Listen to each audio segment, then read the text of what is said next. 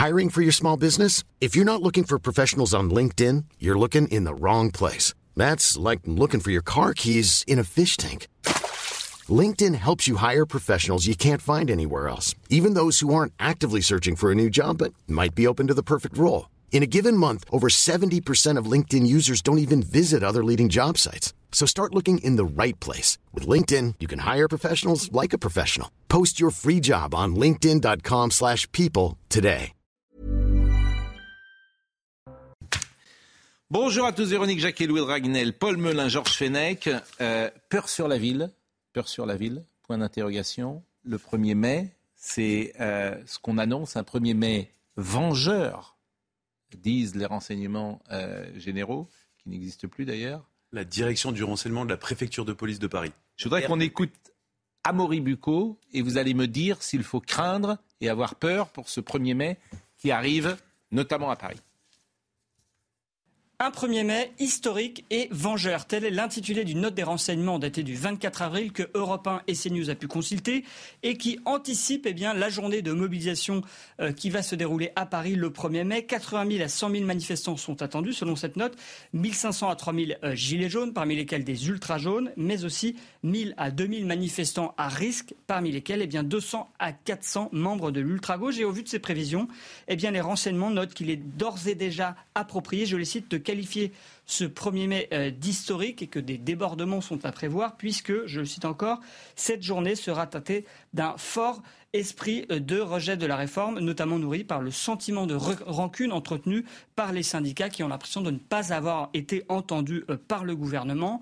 Alors on ne sait pas, il est encore un peu tôt pour savoir quel sera le dispositif policier mis en place pour encadrer cette journée de mobilisation à risque important de dire, c'est que le trajet à Paris sera Nation-République. Absolument. Qui est le, trajet plus, non pas plus tranquille, mais plus facile à sécuriser. Alors que lorsque c'est euh, Montparnasse, place d'Italie, invalide, c'est très compliqué à sécuriser. Bon, est-ce que vous avez des éléments ce soir à nous donner en plus de ce que disait Amaury Bucco? Ce qui est intéressant aussi dans cette note, c'est que, euh, et ça c'est la première fois moi que je le vois, dans, parce que tous les jours on reçoit ces notes-là, euh, il est écrit cette journée pourrait annoncer une nouvelle étape de la contestation euh, et il n'est donc pas certain qu'elle marque l'essoufflement de la contestation. Et quand on appelle des policiers qui travaillent dans ce service-là, ils nous disent, nous on pense que le 1er mai va regonfler euh, les manifestants et tous les contestataires. Mm. Il est aussi écrit que ce 1er mai sera consacré, euh, certes, à la question de la réforme des retraites qui est toujours pas digérée par certaines mm. personnes, mais en fait, ça va être un 1er mai global contre la personne d'Emmanuel Macron. Donc c'est un 1er mai très politique qui sera pas tellement social, mais qui sera surtout très politique contre le président de la République. Oui, enfin, mm. Emmanuel Macron n'a qui arrive d'ailleurs après, qui arrivera après la finale de la Coupe de France, qui sera euh, mm. intéressant de voir samedi soir comment ça va se passer aussi. Mais je crois que le président de la République, il n'a pas répondu à la colère. C'est-à-dire qu'il avait eu la malice, souvenez-vous, quand il y avait eu les Gilets jaunes, d'organiser ce simulacre de grand débat national, d'annoncer l'ouverture de doléances qui ensuite ont été claquemurées, qui ne servent à rien. Mais au moins, il avait fait des annonces. Là, aujourd'hui, à part ces interventions successives, ce 13 heures, ces interventions télévisuelles dans lesquelles il s'est plutôt livré à un autosatisfecit, il n'a pas, si vous voulez, donné ah, de réponse à la mobilisation sociale. Il a dit clairement les choses. Il a dit, ah, il a dit clairement qu'il ne reculerait pas. Voilà ça, c'est pas une réponse. Lui, ce qu'il dit, c'est je ne suis pas Jacques Chirac. Moi, si je ne devais retenir qu'une seule chose de toutes ces interventions depuis six jours, c'est je ne suis pas Jacques Chirac. Oui, mais alors, après, euh, après, on pense ce qu'on veut. Il n'y a pas non plus François Hollande, alors, qui avait aussi reculé sur, vous vous souvenez, l'école libre. Non, c'est François Mitterrand. Euh, François Mitterrand, c'est ce que je voulais dire, excusez-moi. Il n'est pas. Non, non, mais. Je, je, oui, mais je vous ai dit en fin d'émission hier, je, peux le redire aujourd'hui. Ça commence. Euh, non, mais reculer, vous ne pouvez, pas, vous pouvez pas gouverner contre le peuple. Non, mais c'est. Euh, oui. Ça, c'est pas possible. Ah Surtout quand vous n'avez même pas de majorité. Vous ne pouvez pas gouverner contre le peuple. On ne peut pas dire tous les soirs la même chose. Ben, on va parler d'Elisabeth Borne. C'est la journée des non-annonces d'Elisabeth Borne. Ce n'est pas une journée d'annonce. C'est-à-dire qu'elle a parlé pour ne rien dire. Oui. C'est-à-dire qu'elle n'a rien dit, en fait je pensais qu'il y aurait des annonces, c'est une journée de non-annonce. Et la seule annonce qu'elle a faite, c'est une non-annonce, dire qu'il y aura rien sur l'immigration. Je pense que ces gens sont déconnectés à un niveau que j'ai rarement vu dans la politique, pour tout vous dire. J'ai rarement vu des gens aussi hmm. déconnectés que ça. Je ne sais pas s'ils ont conscience de, de ce que de ce qu'est leur métier, Madame Borne. Franchement, je le dis avec beaucoup de, de, de, de, Je pense qu'ils ne savent pas. Je pense qu'elle est, elle est, elle est perdue. Elle est perdue. Elle, vient pour nous faire une annonce. La seule chose qu'elle dit, c'est qu'on ne parlera pas sur l'immigration. Alors que le président de la République, il y a deux jours, a dit l'exact contraire.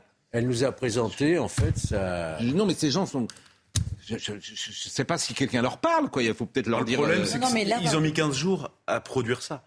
Non mais parce que tout le gouvernement, non mais il y avait une mise en scène il y a 15 jours. On travaille, on réfléchit, on phosphore. Il y avait des réunions avec des ministres. Mais terminons sur le 1er mai et après on va parler sur. Euh, Véronique, vous vouliez dire sur le 1er mai. Terminons sur le 1er mai. Je voulais juste dire qu'en fait le but du politique, c'est en principe en ce moment de tout faire pour que la situation se dégonfle, pour tout faire pour que potentiellement la violence ne s'échappe pas. mais, mais, vous avez retenu, on va parler d'Elisabeth Borne dans une seconde. Vous avez retenu quelque chose ce midi Je sais bien. Enfin, c'est invraisemblable. Ah oui, mais c'est un, un, inventaire à la Prévert complètement technologique. Mais il n'y a rien. C'est-à-dire, je, je, souhaite que les salaires augmentent et je vais demander aux patrons qui discutent dans les branches. C'est même pire que ça. C'est-à-dire qu'il y a des intitulés. Euh, je sais pas. J'ai pris quatre pages de notes, vous voyez quand même, parce que ça m'intéressait. Et l'aspect transition écologique, c'est pas inintéressant sur le sujet. Et le, le premier élément, elle dit, on va mettre en application la loi. Non mais donc elle a été votée. Donc c'est bon, on a fini le 1er mai. En application on a fini le 1er mai. Vous voulez rien dire de plus sur le 1er mai? Donc on passe à Elisabeth ah Borne. Alors Elisabeth Borne, la, fameuse feuille de route, mais j'ai l'impression que la feuille de route lundi, c'est, je le répète, lundi, on est d'accord que Emmanuel Macron, dans le Parisien, dit qu'il veut une loi. Avant l'été, sur l'immigration. Avant l'été. Avant l'été. En un seul texte, c'est lundi, c'est le président de la République. Mercredi, la première ministre dit non, non, on n'a pas de majorité. C'est une feuille de la déroute. Et, quand le président s'exprime, je vous jure, mais c'est risible. Les questions d'ordre et d'immigration sont la priorité du discours du. C'est le point numéro un d'Emmanuel Macron. Et là, ça se retrouve en point numéro 4. C'est risible. Enfin, comment voulez-vous Moi, je veux bien, je veux bien qu'on nous dise, je veux bien, je veux bien qu'on tape pas. Après, on va nous dire, vous tapez sur le gouvernement. Non, mais c'est euh, lamentable. mais c'est honteux même. C'est incroyable. C'est vraiment se moquer des gens, objectivement. Bah, alors, écoutons la feuille de route, Madame Borne. Ce qu'elle a dit sur la feuille de route. Déroute.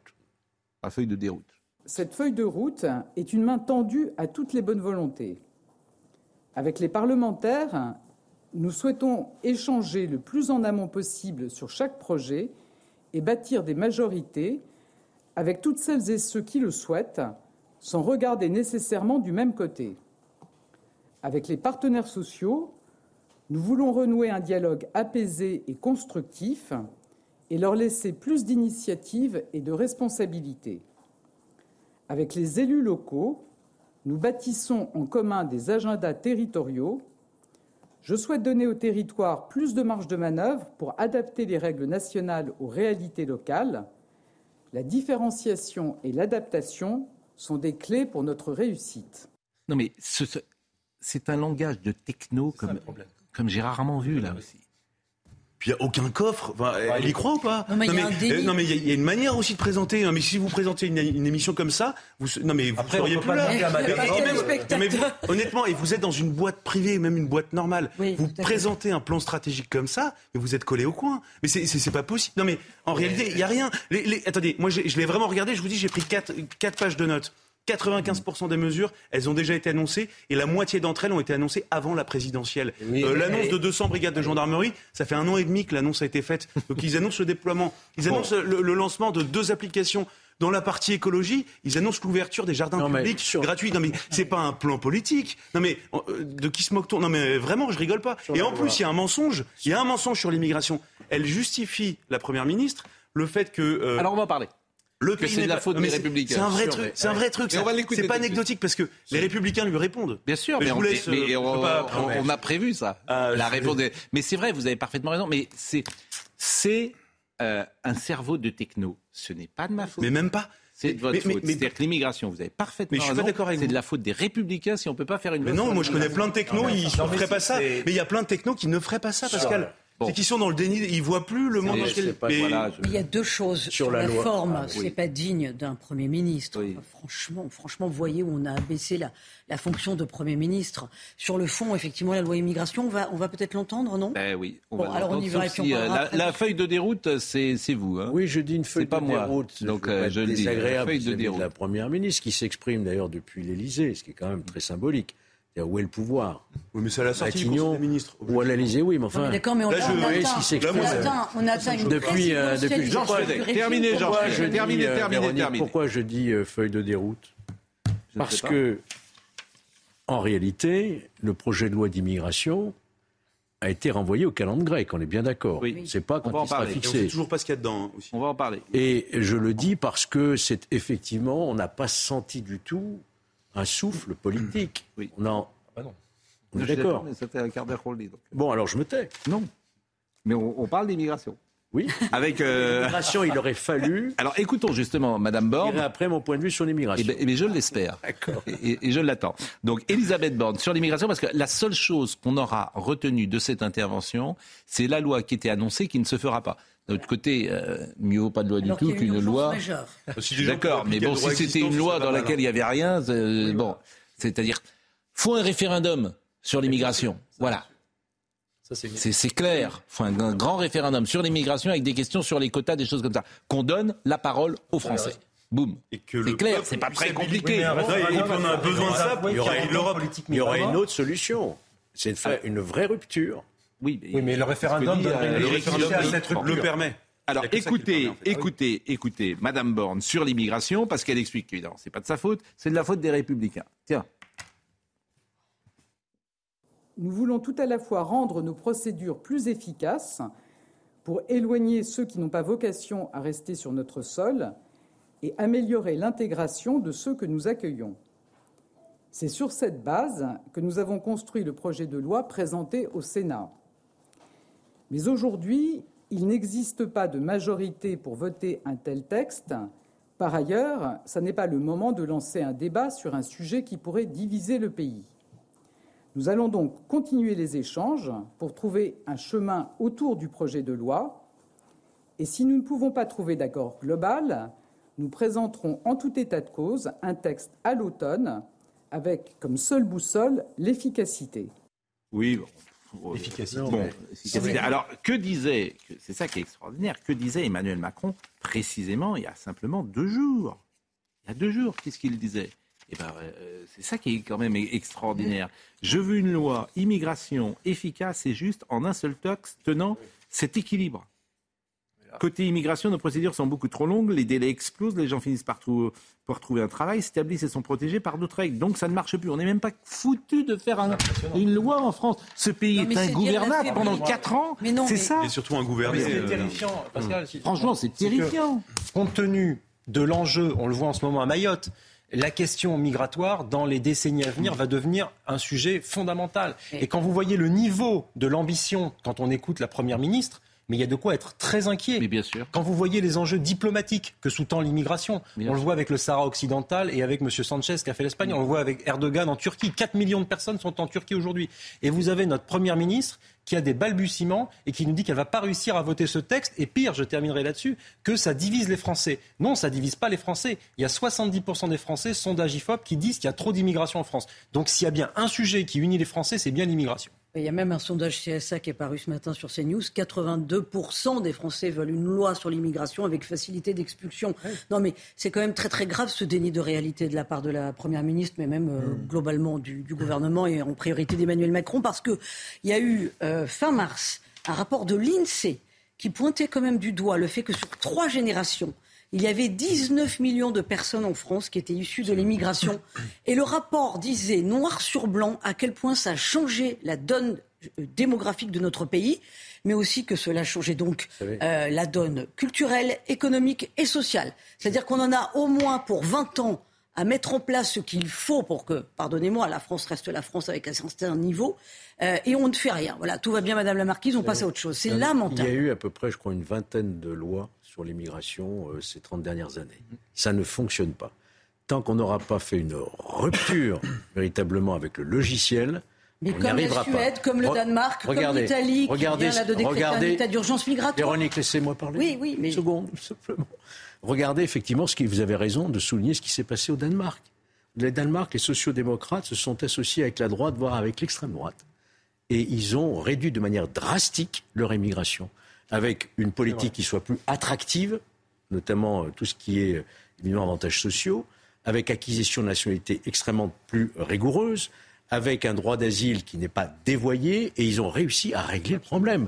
Donc ça veut dire que si, si on n'a pas cette volonté de rupture et que les quotas, effectivement, et c'est ce que veulent les républicains, Si le gouvernement présentait un véritable projet de loi sur l'immigration, il trouverait une majorité. Des réactions à droite avec Bruno Retailleau qui dit trop facile, Elisabeth Borne, de vous défausser sur les Républicains. Cette manœuvre grossière ne fera oublier à personne que ce sont les divisions de votre propre majorité qui vous obligent à reporter une fois de plus la loi immigration. C'est bien le en même temps macroniste qui paralyse. Ça veut quand même dire que et, euh, Madame Borne a gagné contre Monsieur Darmanin.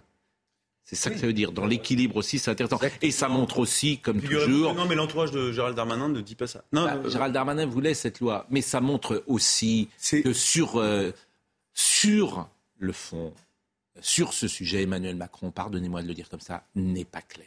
Bah tu ne sais pas ce qu'il pense sur l'immigration. Bah, il y a Emmanuel Macron en privé. C'est-à-dire qu'il dit le lundi. Bah, il y a en privé et après il y a le reste. oui, mais c'est même pas en privé. Mais si, moi j'en ai parlé avec lui. Et je peux vous dire qu'il avait des mots euh, que vous n'employez pas. Et, c'était ah avec une fer... Euh, je, vous l'assure, avec une fermeté extrême. Nos procédures, sont nos procédures sont beaucoup trop longues. Les délais explosent. Les gens finissent par trouver un travail. Il le dit ça lundi. Il est même pas capable de faire passer une loi deux mois plus tard. Parce que si la loi elle est euh, rigoureuse, évidemment que les Républicains la voteront. Ben oui, le problème, tout ça, c'est de l'enfumage. Bien sûr, mais le problème de c'est de l'enfumage. Mais c'est le en même temps. Non, mais sur l'immigration, ça bah, n'existe pas. Mais non, mais je, vais vous dire, il y a quelque chose de très simple. L'intégration en France, ça coûte très très cher au pays et ça ne fonctionne absolument pas aujourd'hui. Les gens issus de l'immigration qui s'en sortent, ce sont des héros. Ils ne doivent rien à la France, en réalité, parce que ils s'en sortent parce que euh, ils redoublent d'efforts et qui travaillent quatre fois plus que les autres et qui tombent amoureux d'un pays qui globalement s'occupe assez mal d'eux. Et ensuite, le problème, c'est que vous pouvez pas à chaque fois être dans le en même temps. C'est-à-dire qu'on va faire voter hmm. des mesures pour expulser davantage, et de l'autre côté, en fait, on crée des recours pour, pour casser les mesures de, fermeté qui permettent plus d'expulsion. Et, on régularise les clandestins. En tout cas, on attend. Et on donne plus de On attend d'un président de la République une position claire, et il ne l'a pas. Suis désolé. Le problème, ça va se représenter. Marine Le Pen, qu'a-t-elle dit Ayant épuisé leurs mensonges, démontré leur impuissance et vidé les caisses de l'État, Emmanuel Macron et Elisabeth Borne n'ont plus rien à proposer aux Français. Il n'y a plus de gouvernement à la tête de la France, seulement une administration des affaires courantes. Bon. Éric Ciotti, du fait de la volonté du gouvernement, il n'y aura pas de texte de loi sur l'immigration sur cette question fondamentale, mais il est plus que jamais nécessaire de recourir à un référendum. C'est aux Français de choisir leur destin. Moi, je pense qu'effectivement, ce n'est pas être euh, républicain que de proposer un référendum. Ça me paraît pas quand même pas. Ils sont pétrifiés par le référendum, Pascal. mais ils sont pétrifiés partout. Mais ça va mal. Voilà. C'est quand même bizarre. Ils ont eu peur du référendum sur la question des retraites. Il faudrait faire des référendums avec eux que lorsqu'ils ont la majorité, c'est-à-dire sur quasiment plus aucun sujet. Euh, vous prenez la plupart des grands sujets, enquête du CEVIPOF à l'appui, euh, les Français pensent différemment du président de la République. Sur les questions sociales, en témoignent les retraites, sur les questions migratoires. Donc il faudrait, oui, des référendums. Le sondage sur CNews dont vous parliez tout à l'heure pour contre une loi sur l'immigration visant à faciliter des expulsions, 82% des gens sont pour. Mais le problème, c'est que, et c'est tout le problème de ce pays depuis 40 ans, euh, on a tellement peur, en ayant ces positions-là, de faire le jeu. On fait le jeu, vous faites le jeu. C'est-à-dire qu'ils ont été bloqués pendant 40 ans.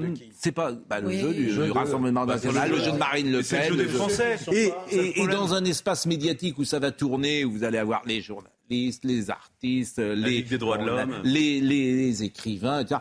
Voilà, ils sont terrorisés. Il y a un autre sujet, parce qu'elle n'assume pas les conséquences politiques aussi que ça va engendrer. Il y aura des conséquences politiques et sociales qui seront très dures. Il faut du courage pour assumer ça. C'est comme quand on veut nettoyer les banlieues. C'est comme, tout ça, c'est les mêmes sujets. Le problème, c'est que ça demande un courage immense. Bien sûr, mais manifestement, c'est pas partagé. le diagnostic sur l'immigration d'il y a 30 ans n'était pas le même qu'aujourd'hui. On a quand même radicalement changé de pays. De... Bah, euh, ça dépend où. Certains avaient le même diagnostic, pardonnez-moi, mais ils n'étaient peut-être pas écoutés. Le RPR mais, la France n'était pas dans le même état. C'est ça que je veux dire. Enfin, on a passé 50 fois. Les assises du RPR 90. Les, plus exactement, les assises de la droite. Non, non. 90 euh, où Giscard prend la parole, Juppé prend la parole. C'est 90, c'est un grand débat sur l'immigration. Vous voulez qu'on le réécoute Tout ce qu'ils disent, c'est ce qu'on dit aujourd'hui. Ils étaient au pouvoir, enfin excusez-moi. Hein, ben oui, mais, mais, mais, pourquoi ne l'ont-ils pas fait Il y a plein d'élus de droite qui, qui, topaient avec... Euh, et ça les gênait absolument pas. Toutes les villes, regardez les banlieues qui étaient dirigées par la droite, dans lesquelles il y a des enclaves ethniques... Euh, et même des déclarations Ils l'ont décidé eux-mêmes. Hein. Georges Marchais en 1980 qui disait nous mettre fin à l'immigration légale et illégale. Bon, on va marquer une pause. 2015, hein. On va marquer une pause, on va parler de Mayotte. On va parler d'un sujet qui nous inquiète, c'est euh, l'effigie euh, du président Macron. Et ça, faut être très clair là-dessus. C'est non seulement une honte, un scandale, mais c'est inquiétant. Et ce qui est inquiétant en plus, c'est que les gens autour s'en amusent. Et moi, je trouve ça terrible. En fait, et, hein. Voilà, et je trouve surtout que peu de gens en ont parlé aujourd'hui. C'est comme si on s'habituait à ce niveau de violence. Euh, on parlera, euh, pourquoi pas, de la poupée Barbie. Vous avez peut-être vu les Barbie, une, poupée Barbie trisomique. Vous me direz peut-être ce que vous en pensez. C'est un sujet euh, toujours délicat et, grave, bien sûr, mais peut-être est-ce une bonne idée que de donner un moins d'invisibilité parfois à ceux qui souffrent de, du, du syndrome de trisomie 21. On marque une pause et on revient. Votre programme avec Groupe Verlaine. Installation photovoltaïque pour réduire vos factures d'électricité. Groupe Verlaine, connectons nos énergies. Mathieu Devez nous rappelle les titres du soir. Gabriel Attal promet de nouvelles baisses d'impôts pour les classes moyennes. Le ministre des Comptes publics précise qu'il s'agira de nouvelles annonces sans toutefois en préciser la teneur. Il rappelle que le gouvernement a déjà supprimé la taxe d'habitation et baissé de 5 milliards d'euros l'impôt sur le revenu. 14 personnes ont été arrêtées lundi dans une opération policière contre un point de deal à Saint-Denis. Un point de deal situé à proximité du Stade de France. Les perquisitions ont permis de découvrir près de 200 000 euros, 30 kilos de résine de cannabis et 6 armes. Les autorités policières ont pour objectif de désorganiser le trafic et d'enrayer la délinquance à moins de 5 jours, 500 jours désormais de l'ouverture des Jeux Olympiques de Paris. Enfin, l'URSSAF se dit victime d'une fraude à 3 millions d'euros. Une plainte a été déposée contre 5 organismes de services à la personne. Ils sont soupçonnés d'avoir dressé 1200 fausses factures pour percevoir un avantage fiscal évidemment avec Elisabeth Borne, rappeler qu'elle n'a même pas dit qu'elle n'utiliserait plus le 49.3 alors qu'elle avait dit qu'elle ne l'utiliserait plus. Donc on n'arrive même pas quand on pose des questions à avoir des réponses claires d'un jour à l'autre. Et puis il y a quelque chose que je rechigne toujours à faire, c'est de citer les conversations off qu'ont parfois les journalistes. Mais c'est vrai que forcément il y a des connexions que nous avons avec Matignon, avec euh, l'Élysée. Et là, on va le faire quand même aujourd'hui, ce mmh. soir. Ce qui est frappant en plus, et tu te dis, mais au, plus haut niveau de l'État, c'est que tu as l'impression en plus que l'Élysée euh, se fiche d'Elisabeth Borne et même regarde ça de loin euh, en, la laissant se planter tout seul. Exactement. Mais bah, pardonnez-moi de le dire comme ça, mais quand tu es euh, parfois, voilà, quand es parfois en mm. connexion, tu as l'impression que même l'Élysée est, raccord avec ce que nous pourrions dire nous ce soir sur Elisabeth Borne. Non mais Donc je trouve que ce pays fonctionne mal. Je peux vous raconter, le... j'ai passé des, des, coups de fil cet après-midi, je pose la question, il y avait quelque chose qui m'étonnait, c'est que sur l'immigration, on a l'impression qu'Elisabeth Borne désavoue Emmanuel Macron. Emmanuel Macron s'est engagé il y a trois jours mm. à faire quelque chose, donc une loi avant l'été, et Borne décide de la décaler. Du coup, je me dis, c'est quand même bizarre. Et en fait, à l'Élysée, ils traitent ça avec euh, presque mm. du dédain. En fait, euh, elle s'en va. Qu'elle, tout le monde a acté qu'elle partait, mais même pour Madame Borne, je trouve que c'est humiliant de, ah rester. C'est-à-dire qu'à l'Élysée, vraiment, elle est là pour 90 jours, mais on s'en fout. Elle, fait, elle est rien, quoi. Elle n'est rien. On ne peut pas traiter comme ça. Je on ne peut pas non plus tordre les institutions. Ça me paraît invraisemblable quand même comme fonctionnement dans une république. Et au-delà même du cynisme, dans la cinquième république, il y a une forme de lâcheté aussi de leur part de la lâcher comme ça, parce que c'est pas Madame Borne qui est responsable aujourd'hui de l'impéritie du gouvernement macroniste et du désamour d'Emmanuel Macron. Vous allez perdre les trois prochains mois ne servent à rien. Oui, Pardonnez-moi, mais la cinquième république, c'est quand même le bah, l'orchestre, c'est quand même le Premier ministre. Là, on voit qu'elle est humiliée, euh, désavouée, en roue libre. Oui, mais euh, elle-même ne propose rien. On a une forme de présidentialisation comme on n'en a jamais vu. Même du ton de Nicolas Sarkozy, on faisait le reproche à Nicolas Sarkozy, mais là, avec Emmanuel Macron, c'est du jamais vu. Et on voit qu'il tord les institutions, qu'il y a une véritable perversion de l'esprit des institutions de la Ve République.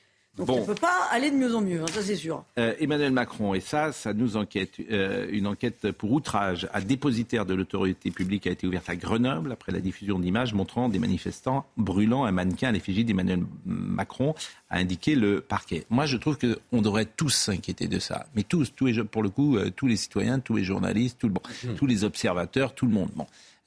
Est-ce qu'on peut voir les images Voilà. Mmh. Regardez ça. Et ce que je trouve euh, terrifiant, euh, c'est que euh, les gens applaudissent autour. Alors, c'est toujours pareil, ce sont des gens qui vont rentrer chez eux, qui sont peut-être des pères de famille, des frères, des, des, des, sœurs, etc. Et ils s'amusent à regarder cette image. c'est gravissime. Je trouve ça absolument grave. Voilà, il y a des photos. Et en plus, c'est devant une église. Non, mais il y a une bascule. Non, mais et on s'habitue à ça. Et, et, ça, je trouve ça très, très grave dans notre société d'aujourd'hui. Ça va au-delà de la question des retraites, ça. Oui. C'est la personne même qui focalise aujourd'hui. C'est ça. Non, mais ce qui est gênant, c'est que. Ce, 1er mai, vengeur, vengeur de quoi? Contre qui? Quelle est la cible de la vengeance?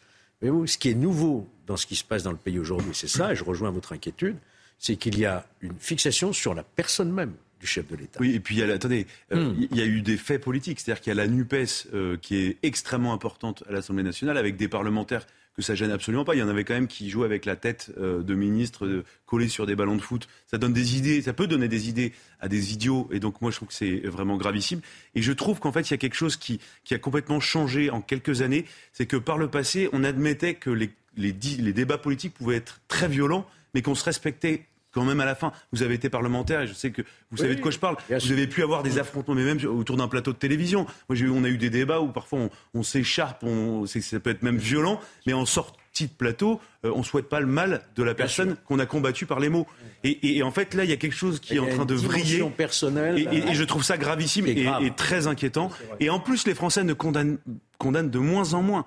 Euh, vous voyez, il y a le sondage qui est. Non, mais je, vois. Alors, on parle souvent des sondages. Après, il faut, faire attention avec ça. Mais avec plus de la moitié des Français qui comprenaient que le président se fasse insulter. Mais c'est quelque chose. C'est du jamais vu. Par le passé, il y a, dix ans. Je pense que parce que on n'était pas la moitié, on devait être à 2%. Les réseaux sociaux ont libéré une violence, peut-être. On interdit des rapports, les manifestations, les casseroles, ça n'existe nulle ah, part. Là, moi, j'ai l'impression d'assister aux prémices d'une révolution des casseroles Hmm. Comme ça s'était passé, vous vous souvenez, en, Islande. En Islande, ils sont venus avec leur casserole devant le, hmm. le Parlement et le Premier ministre pendant des en tout cas, cette image, et des mois. Il a fini par démissionner. là, toutes ces images, moi, à mon avis, on, hmm. La réponse pénale devrait être très forte mais ce genre de choses. Cette image, moi, pardonnez-moi, mais elle me rappelle hein. les Gilets jaunes. Hein. Souvenez-vous, Emmanuel Macron s'était rendu à, Clermont-Ferrand mm. et il avait senti une haine palpable vis-à-vis de sa personne. pas Clermont-Ferrand d'ailleurs, c'était euh, une autre préfecture. Euh, au Puy-en-Velay. Voilà, où il sort. Voilà, exactement. Au Puy-en-Velay, et il, il en était parti, il avait quitté la ville traumatisé, bah il avait senti la haine. Et on avait vu au moment des Gilets jaunes ce genre d'épisode malheureux. Et c'est au moment des Gilets jaunes qu'on avait commencé à s'autoriser d'ailleurs à dire que le problème tournait autour d'Emmanuel Macron, que la, haine des Français, c'était autour de sa personne. Je ne crois pas que ce soit seulement autour d'Emmanuel Macron. Je pense plus généralement, vous parliez Pascal des réseaux sociaux. Pour moi, un deuxième facteur euh, d'atteinte vis-à-vis des hommes politiques et des femmes politiques, c'est aussi la désacralisation du politique. La figure du politique, la figure du président de la République, elle a été désacralisée. Et là, je pointe aussi, même si évidemment on condamne ça, il y a aussi une forme, absolument, il y a aussi une forme de responsabilité de certains élus. Lorsque le président de la République a des personnes qui vont faire des galipettes dans les jardins de l'Élysée, des youtubeurs ou des influenceurs, ce genre de choses, il désacralise la fonction. Oui, Lorsqu'il euh, dit qu'il va emmerder les non-vaccinés, il insulte une partie du peuple français. Oui. il rend aussi une forme de légitimité morale à ce qu'il soit lui-même insulté. Et moi, évidemment, je suis contre l'insulte du président de la mm. République, ça paraît e- extrêmement cohérent. Mais dans le même temps, le président lui-même ne doit pas insulter le peuple. Alors, vous avez évidemment raison, mais il paye aussi quelque chose qu'on a dit de multiples fois. Il n'y a pas eu de campagne électorale l'année dernière. Il y a une forme de cynisme chez lui d'enjamber euh, cette séquence-là. Il y avait effectivement la période de la guerre tous les débats n'ont pas été tranchés par la présidentielle et que c'est une erreur euh, qu'il a. La campagne présidentielle maintenant. Exactement. Et, en ce moment, c'était une erreur également de faire, pas avec un cynisme terrible, de faire un coup à gauche avec euh, Mélenchon et un coup attaque droite sur Marine Le Pen qui était présentée comme euh, la fasciste absolue. Bon, bah, évidemment, dans ces cas-là, quand tu divises toi-même et que tu joues un Machiavel mais c'est du c'est pas du bon Machiavel puisque c'est du Machiavel qui se voit. Les, ficelles étaient grosses. Bon, je pense que c'est une erreur. Mais il n'empêche que ces images euh, ne sont pas légitimées pour ça, bien évidemment, qu'il faut les condamner, qu'elles devraient d'ailleurs faire le tour euh, de tous les journaux et que chacun devrait euh, effectivement les, déplorer. Mayotte. Mayotte, à Mayotte, la situation se tend encore davantage. Salimé Mdéré, qui est vice-président du conseil départemental de Mayotte, a déclaré ces délinquants, ces voyous, ces terroristes, à un moment donné, il faudrait peut-être les tuer on en a parlé euh, hier. Je, propose d'écouter Régine Delfour parce qu'elle est sur place. Elle a retiré ses propos depuis. Oui. Ah oui mais c'est très grave. Mais... là encore, ça participe à la violence euh, de la société, la violence euh, parole, physique. Et là, je vous propose d'écouter Régine Delfour parce que c'est passionnant le métier que nous faisons parfois, et notamment quand on est sur le terrain. Et elle fait des reportages et elle nous permet de voir comment ces gens vivent les Comoriens en l'occurrence, qui sont euh, dans les bidonvilles, la réalité de ces gens qu'il faut prendre en compte, bien évidemment. Voyez ce reportage. Ici, on est dans le plus grand bidonville de Mayotte. D'ailleurs, on considère que c'est le plus grand bidonville de France. C'est Kawani, à quelques kilomètres, 3 kilomètres de la capitale de Mamoudzou. Et on voit ces femmes qui sont à l'entrée en train de nettoyer leur linge. C'est le seul point du bidonville où il y a une source d'eau, puisque je vous rappelle que dans ces bangas, ce sont ces habitations faites de tôle et de bout de bois, il n'y a pas de confort, il n'y a pas d'eau, il n'y a pas d'électricité et il y a une pompe ici, juste ici, où tous les habitants, alors on ne sait pas combien ils sont, hein, ils sont plusieurs milliers, viennent et en fait ils doivent avoir une carte où ils payent, ils payent 37 euros pour avoir 1000 litres à disposition et on voit les femmes remonter avec des bidons, avec des seaux, puisque c'est l'eau qui va être dans toutes les maisons. On a pu s'entretenir avec plusieurs habitants de ce bidonville. La plupart sont comoriens. Ils appréhendent évidemment, ils sont inquiets par la destruction de ce bidonville qui devrait intervenir puisqu'ils ne savent pas où ils vont aller. Il y a beaucoup d'enfants scolarisés et tous, la plupart viennent donc des Comores et ils n'ont aucune envie de retourner aux Comores puisqu'ils sont venus ici à Mayotte pour un meilleur avenir. Alors justement, euh, le, les Comores, écoutez ce que disait Estelle Youssoufa, qui a une analyse euh, très intéressante et très pertinente de la situation. Elle est députée euh, de Mayotte. Et je crois qu'elle, vous l'entendez régulièrement hein, désormais, depuis plusieurs jours, et elle dit les choses avec clarté, notamment les Comores, la, responsabilité du gouvernement des Comores. Écoutez vous avez chaque année les Comores qui revendiquent les Comores, à les, les Comores qui revendiquent Mayotte à l'ONU, et là, silence radio. le Quai d'Orsay qui maintient que les Comores qui revendiquent un territoire français sont un partenaire de Paris.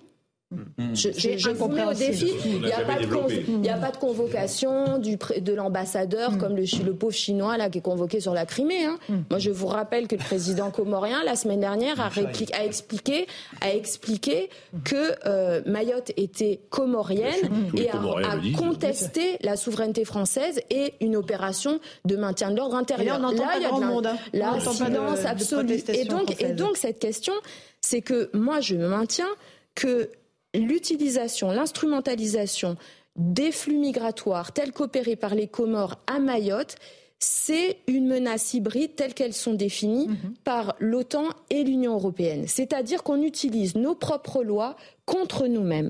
C'est-à-dire qu'on utilise la, misère, la, misère des uns et des autres pour déstabiliser notre territoire. Et Mayotte est effectivement déstabilisée. Donc c'est pour ça que c'est capital qu'il y ait un changement et que le quai accepte de se remettre en question et utilise les leviers qu'on a, parce que je mm. rappelle quand même que les Comores, grande démocratie, avec un président qui est arrivé par un putsch, qu'on a aujourd'hui aidé à prendre la tête de l'Union africaine, ce grand démocrate invité en tribune présidentielle le 14 juillet, parce que c'est vrai, ce bonhomme, quand il revendique un territoire français, autant lui donner les odeurs de la République. Nous, on adore que nos impôts payent pour ça. Ce qu'elle dit est absolument passionnant et, ça montre le hmm. délitement là aussi de la politique euh, française dans tous les domaines parce que euh, les, les, gens de Mayotte ils veulent être français. Quand j'entends dire c'est du colonialisme ce qui se passe, c'est l'exact contraire. Exactement. C'est-à-dire que ces gens-là, ils, ont voté d'abord pour euh, être français. Ils ne veulent surtout pas être avec euh, les, le Comore, les, les, Comoriens. les Comoriens. Exactement. Donc c'est l'exact contraire. Absolument. L'histoire en fait, c'est des amours. Mayotte est une histoire française. Mais bien sûr. En 1841, Mayotte est cédée à la France. C'est pas de la colonisation. Louis-Philippe Roy et le sultan à l'époque, déjà, ils avaient peur des Comoriens et donc ils ont cédé à la France pour être sous bonne protection. C'est ça l'histoire. Et effectivement, Il y a eu deux en 76, le référendum et ensuite la départementalisation euh, en 2009. Donc ceux qui vous font le procès en néocolonialisme à Mayotte n'ont rien compris à ce territoire. Ils peuvent peut-être le dire pour d'autres endroits du monde, mais alors pour Mayotte, c'est vraiment de rien connaître à l'histoire. Elle aurait pu rappeler aussi que la France verse des sommes important. 150 millions d'euros par an. 150, millions d'euros. développement. Mais elle le dit plus tard. Mais les Comores qui euh, réclament un territoire euh, français. C'est vrai. Et, le, soir de la décision de justice, vous savez, quand il y a eu la décision de justice de suspension euh, des, destructions de bidonvilles, il, y a eu, il y a beaucoup de clandestins qui ont fait la fête et qui ont chanté Vive Mayotte comorienne. Ah il s'est passé ça. Non mais c'est complètement dingue. vous avez, non mais en fait c'est un territoire on mesure pas. Moi je vois, j'y suis allé deux fois. C'est sidérant, c'est stupéfiant. C'est-à-dire que c'est à la fois quand on écoute les Maorais, mais ils sont amoureux de la France. Enfin c'est c'est quelque chose d'extrêmement saisissant. Il y a aussi le fait que quelque chose de saisissant, c'est qu'il y a une espèce de un climat interne assez malsain avec beaucoup de gens qui se détestent, avec une paranoïa. Euh, les gens se retournent dans la rue, il y a des gens ils veulent pas sortir parce que les gens craignent de se faire tuer en fait euh, à chaque coin de rue. Et pourtant c'est la France. Ils ont la même carte d'identité que la vôtre et que la mienne. Euh, tous ceux qui sont imposables, ils payent des impôts comme vous et moi. L'opération militaire, c'est une opération militaire. Hein, oui. va tourner au fiasco. Oui entre les décisions des elle, est déjà arrêtée. qui annulent. Il y a des bateaux qui sont repartis cet après-midi. La destruction de Mamoudzou. Et, puis les Comores qui refusent d'accueillir leurs ressortissants, ça risque de tourner. Après, il faut parler talonnade. Hein, non, mais il faut hein. quand même d'un mot sur les Comores. Le, président comorien, donc c'est quelqu'un de corrompu qui est, visé par plusieurs affaires de corruption, euh, qui est financé par l'Arabie Saoudite, par la Chine, par la Russie. Et la Russie, figurez vous savez ce qui s'est passé euh, il y a dix jours Dès que les, les, Comores ont appris l'opération Wambouchou, l'ambassadeur de Russie à Madagascar a fait un déplacement aux Comores pour leur dire surtout ah bah refusez l'opération, on vous soutient financièrement. Ce qui peut déstabiliser la France. Exactement. de toute façon, les Comores distillent sciemment un sentiment anti-français et on ne s'en sortira pas. Pardonnez-moi, je vais. Et pourtant, ils vont tous se faire soigner à Mayotte. Ils ont tellement besoin de la France. C'est ça qui est incroyable. Mais, ils peuvent aimer la France et ne pas avoir un statut comme celui de la métropole, parce qu'on se rend bien compte que de faire un département français dans cette partie qui est l'une des régions les plus pauvres du monde, c'est une pompe aspirante qui fait qu'on ne s'en sortira pas une pompe aspirante à prestations sociales. Le problème, c'est le développement. C'est la première maternité de France. 10 000 oui, Les gens viennent évidemment. 375 000, sur 375 000 habitants, la moitié sont, ne sont pas français. Voilà. Mmh. Donc, mais après, il y a des, des reconduites. Là où c'est différent des tonneaux des Danaïs. On reconduit les gens, les quoi ça, quoi ça, et après ils reviennent, et, après ils repartent, et après ils reviennent. Donc de toute façon, ça doit être terrible comme métier pour nos gendarmes Mais il y a une forme de fatalité. Parce que c'est hein, une fatalité. C'est pour ça que la solution, on avait raison, Madame Youssoufa. La solution, elle est diplomatique. Elle est diplomatique. Elle est diplomatique. On n'arrête pas de le dire. C'est l'amont et c'est pas l'aval. Et juridique. Et juridique. Je l'écoute euh, depuis euh, toute la semaine. Tout ce qu'elle dit est évidemment la bonne analyse. Frappé au saut du bon sens. Bien sûr. C'est elle qui pourrait. de Darmanin d'ailleurs. Il ah bah, faut dire que là. Oui, Non, mais sa manœuvre, c'est l'opération de Gérald Darmanin, l'opération policière, elle est très bien. Voilà, le problème, c'est qu'elle n'est pas abordée juridiquement et le Quai d'Orsay ne les soutient pas. Bon, mais non, mais c'est toujours la même chose. qu'il faut embarquer tout le monde tu as des lois en France qui ne te permettent pas d'intervenir. C'est tout. Et sur tous les sujets, hein, le séparatisme. Sur plein de sujets, il a dit voilà, moi je suis, je suis dans un état de droit. Et il se love dans l'état de droit contre mais, nous. Mais il n'a pas le choix. Je pense qu'il voudrait. Il n'a pas le choix. Il ne remet pas du tout en cause l'état de droit, mais il constate comme nous tous que les lois ne sont plus adaptées. Donc il faut changer le logiciel dans 50 pays, dans, comment dire, dans 50 sujets en France. Mais c'est parce qu'elle s'offre. On va jamais assez loin. Quand on dit de changer de logiciel, c'est la première maternité de France. Gérald de Darmanin a annoncé que pour être français, il fallait que le père ou l'un des deux parents, ce qui était incroyable jusqu'à présent, c'était trois mois, on est passé à un an. C'était bien par rapport à avant. Mais il n'y a, aucun résultat. On sait bien qu'avec l'immigration illégale, ça ne, changez pas de logiciel sur ce sujet comme sur d'autres, et je peux, on pourrait multiplier. C'est tout. Vous êtes aujourd'hui, euh, voilà, il y aura un choix de société à faire entre ceux qui proposeront euh, des choses nouvelles. Droit du sol, voilà, globalement, vous voyez bien que depuis tout ce que nous faisons depuis 40 ans, globalement, ne marche pas. Globalement. Donc on peut continuer, mais, mais euh, dans tous les domaines. Donc peut-être faut-il effectivement une révolution culturelle, peut-être changer euh, de, de, logiciel, mais faire un grand débat national et, interroger les Français, bien sûr. Euh, un fabricant de jouets a lancé hier un nouveau modèle de poupée Barbie. Cette figurine est porteuse du, de la trisomie 21. Alors évidemment, on ne peut pas exclure que Mattel veuille euh, se faire de la publicité. La preuve, c'est qu'on parle ce soir de cette marque-là. Mais au-delà de ça, euh, ce qu'on peut trouver intéressant, euh, c'est que ceux qui souffrent de trisomie 21 bah, soient considérés au fond comme les autres. Voilà, c'est ça que je trouve intéressant dans, cette démarche. C'est-à-dire que de ne pas les mettre à l'écart de la société et qu'ils puissent effectivement bah, être aussi une poupée qu'on achète en l'occurrence, ou en tout cas la reproduction d'une poupée qu'on achète. Euh, je voulais qu'on écoute Éléonore Lanou, qui est euh, l'ambassadrice de Mattel. Elle-même est conseillère euh, municipale à Arras et elle souffre évidemment de. elle est porteuse plus exactement de trisomie 21. Elle est mignonne comme tout. J'aime bien ses yeux obliques, sa petite taille et, elle, est, coquette comme moi. Bon, euh, donc elle, elle est ambassadrice euh, en France et il y a l'ambassadrice euh, en Grande-Bretagne que je vous propose d'écouter, qui est de la même manière et porteuse de, du gène de trisomie 21. La toute première Barbie trisomique me ressemble, elle est belle et je l'adore. Quand j'ai vu Barbie pour la première fois, je me suis demandé ce qui se passait. Un peu bouleversée, disons que j'ai été ravie. Elle est adorable, j'aime beaucoup ses yeux en amande, sa petite taille, et elle est mignonne, tout comme moi. Ce que je trouve intéressant, je le répète, c'est la place du handicap dans notre société. Voilà.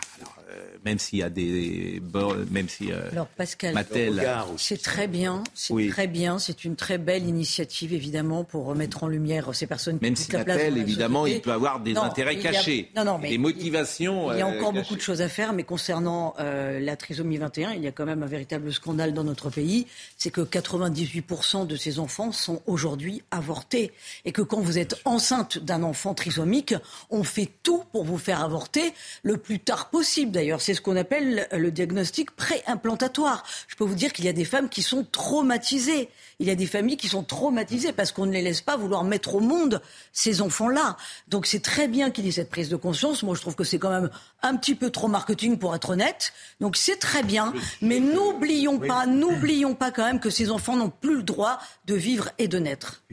Alors c'est dur ce que vous dites. Mais c'est très juste. Non, mais le sujet que... Pas, ça. Ah bah, oui, mais, c'est juste, mais c'est vrai. Parlé, bien entendu, pas d'abord le, chiffre que, le chiffre que vous avez donné, 98%, n'est pas bon, c'est 77%. Mais peu importe. Euh, euh, comment dire? Vous semblez euh, dire que ces femmes ou ces hommes ou ces couples souhaiteraient qu'un enfant naisse trisomique. C'est ce que vous semblez dire. C'est souvent le choix des parents qui ne souhaitent pas voir naître dans leur famille avoir un enfant trisomique. C'est souvent ça, c'est leur choix. Il y a des parents qui veulent quand même accueillir ces grossesses. C'est ça, voilà. Il y a des pressions. Il y a, de formidables témoignages qui accueillent de ces parents. mais pressions de qui?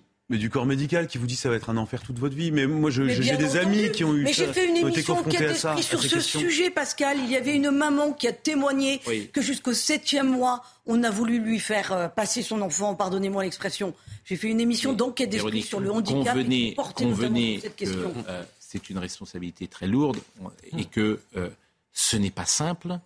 mais ce n'est pas simple, mais on peut vous laisser le choix. Mais ça, vous avez parfaitement raison.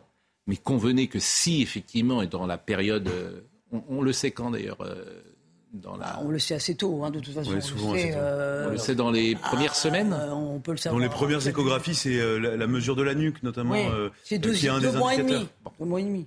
Convenez que on va pas, on va pas se raconter de salade. Je comprends des parents qui ne veulent pas ou qui ont peur ou qui ne se sentent pas suffisamment euh, responsables et qui, ou démunis et qui préfèrent peut-être. Euh, mais le corps médical n'a pas. Voilà. Oui, voilà, faut pas que le corps médical. Faut laisser les parents qui veulent voir naître cet enfant qu'ils naissent. Oui, bien sûr. Le corps médical n'a pas à faire pression pour qu'il ne naisse pas. Mais ça qui est choquant. J'entends, mais le corps médical sait aussi, peut-être, il a l'expérience de savoir quelles seront parfois la, vie de ses enfants. Mais si les parents l'acceptent.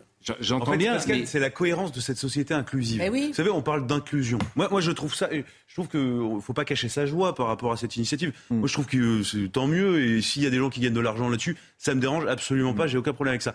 Mais si on, entend parler beaucoup de la société inclusive, dans ce cas-là, effectivement, il faut qu'elle soit inclusive du début à la fin. et qu'on propose l'inclusion dès le début, absolument. Mm. après, le paradoxe quand même de Barbie et de Mattel, c'est que cette initiative que moi je salue, elle est un peu cocasse quand même quand on réfléchit à l'histoire de Barbie. C'est-à-dire qu'elle est presque antinomique. C'est-à-dire que la conception même de Barbie, c'est une fille exceptionnelle euh, un peu surfaite, une beauté artificielle, etc., etc. Au départ. Donc qu'on veuille, vous montriez tout à l'heure des images assez jolies où on voyait des Barbies en fauteuil roulant, des unijambistes, des personnes avec des maladies de peau, etc.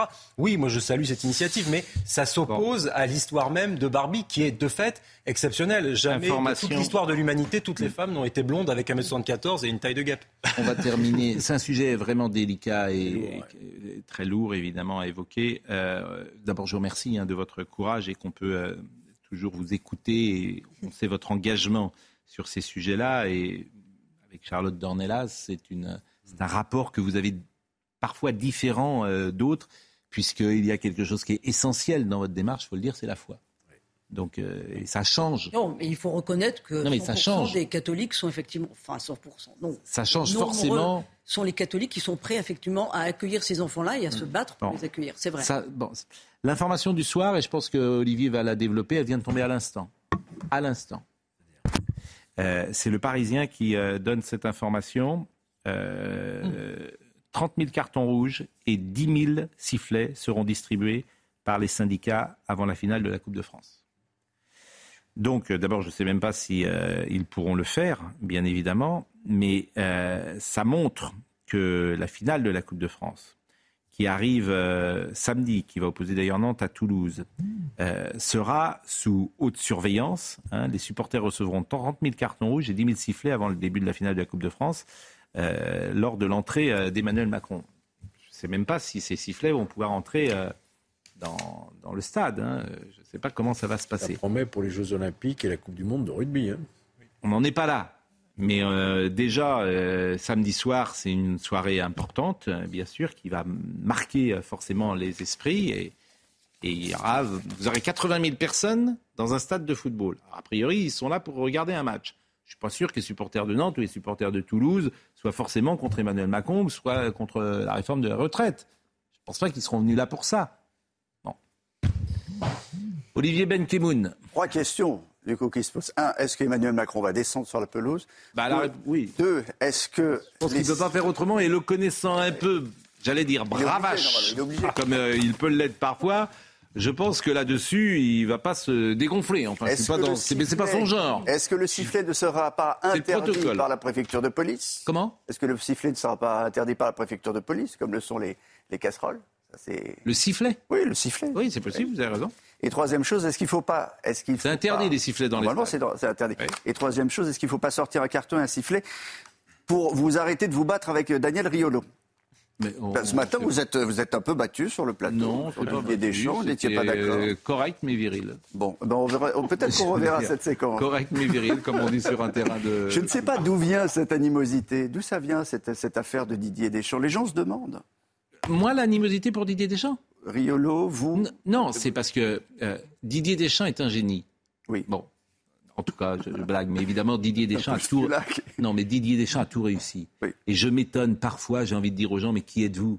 Voilà, euh, pour qu'on peut toujours critiquer tout, mais voilà quelqu'un qui a gagné la Ligue des Champions comme euh, joueur, qui a gagné la Coupe du Monde comme joueur, qui a gagné la Coupe du Monde comme entraîneur, qui a une carrière comme aucun footballeur n'a en France. Vous entendez bien, aucun.